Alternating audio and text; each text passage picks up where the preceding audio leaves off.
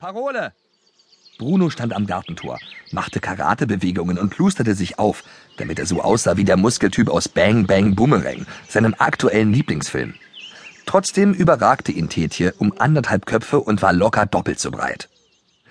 Einmal milchbar, immer milchbar. A mit 3a. Ein Brötchen in Tetjes Mund machte es unmöglich, die Parole zu verstehen. Bruno ließ ihn dennoch rein. Nicht zuletzt, weil Tetje einen riesigen Beutel voller Lebensmittel dabei hatte und man sich ihm einfach nicht in den Weg stellte, wenn man seine Zähne behalten wollte.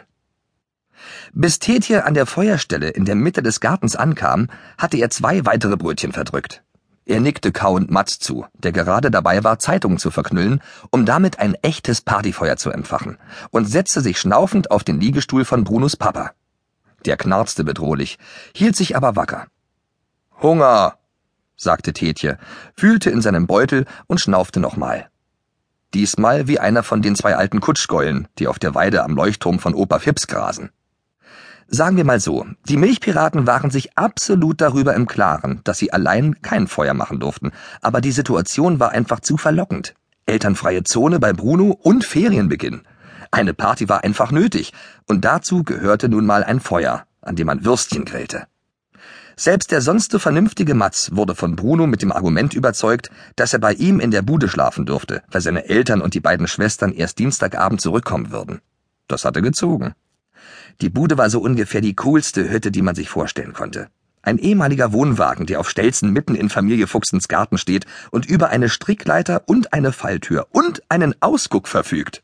Und die Fenster sind echte Bullaugen, also runde Fenster, die es sonst nur in U-Booten oder in so großen Segelschiffen gibt. Das Teil stand hier schon, als Brunos Eltern das Grundstück mit Haus und Schuppen drauf vor ungefähr zehn Jahren gekauft hatten. In den kühnsten Träumen der beiden Freunde und Obermilchpiraten Mats Peter und Bruno Fuchs würde die Bude eines Tages ihr Hauptquartier werden. Dem stand nur noch eine einzige Sache im Weg. Eine Auflage von Frau Fuchs, Brunos Mama. Bruno brauchte mindestens eine Drei in Mathe, und die schien momentan so unerreichbar wie Polter Island. Aber dazu später mehr. Parole!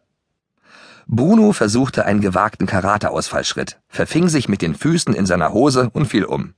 Er knallte mit dem Kopf gegen das Gartentor und blieb liegen. Sören, von allen nur Schlaubi genannt, sagte trotzdem brav die Parole.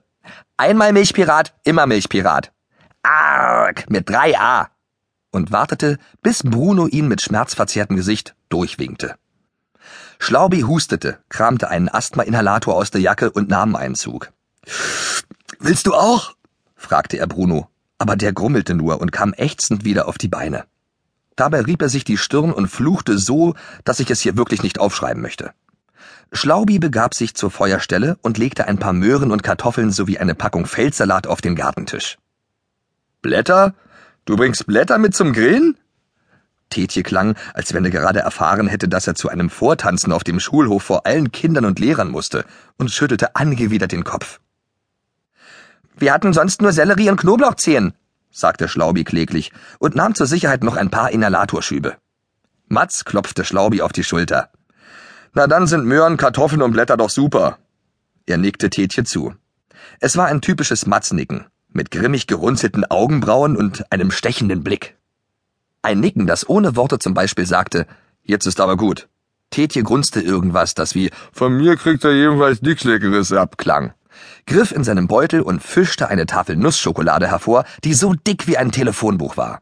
Naja, zumindest so dick wie das Telefonbuch von Ping und Pong. Parole! Bruno rieb sich immer noch die Stirn, auf der ein deutliches Horn wuchs, ließ sich aber von nichts und niemanden davon abhalten, seiner Pflicht als Partyeinlasser nachzukommen.